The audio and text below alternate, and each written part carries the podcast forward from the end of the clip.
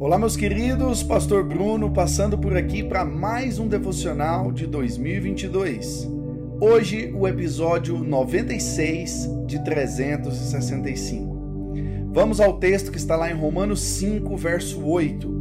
Mas Deus demonstra seu amor por nós. Cristo morreu em nosso favor quando ainda éramos pecadores.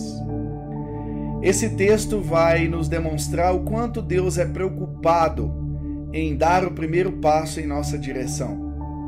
Quando nós observamos no jardim do Éden, lá em Gênesis, a história quando o homem peca, quando a mulher peca, enganados pela serpente, eles se escondem do Senhor. E a Bíblia vai dizer que na viração do dia, quando o Senhor vai visitá-los, eles estão escondidos, Deus chama por eles, mesmo Deus sabendo já o que havia acontecido, mesmo Deus sabendo onde eles estavam, e quando eles aparecem, que Deus indaga, conversa com eles, eles confessam o pecado, mesmo jogando a culpa um para cima do outro. Deus dá o primeiro passo para que aquele, aquele homem e aquela mulher não morresse naquele momento, instantaneamente, por causa da glória do Senhor, por causa da santidade do Senhor, mas Deus dá o primeiro passo, e a Bíblia diz que ele então mata um cordeiro, que ele mata um animal inocente, fazendo daquele da pele daquele animal roupas para o homem e para a mulher. E a simbologia é que toda vez que Deus olhasse para aquela pele daquele animal, para aqueles homens e visse a pele do animal revestida em forma de roupa, ele então enxergaria o animal inocente e não mais o pecado do homem. E foi isso que Jesus fez por nós. Jesus morreu no nosso lugar.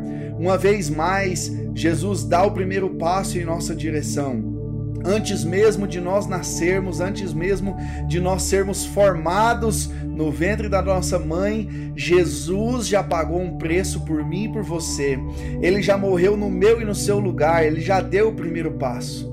Agora só, só resta a nós andarmos em direção a Ele, porque o primeiro passo já foi dado. Ele já morreu por nós e ele ressuscitou, vencendo então a morte, pagando todos os nossos pecados. E a pergunta que fica é: qual direção nós temos andado? Você tem andado em direção a Jesus? Você tem corrido em direção a Ele?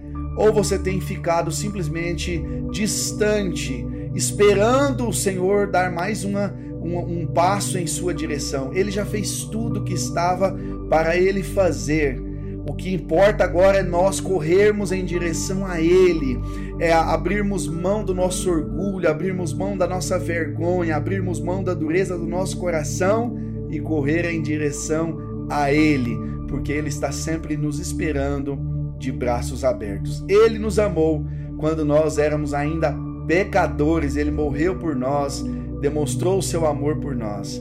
E chegou a nossa vez de demonstrar o quanto nós amamos a Ele e o quanto nós o queremos mais e mais.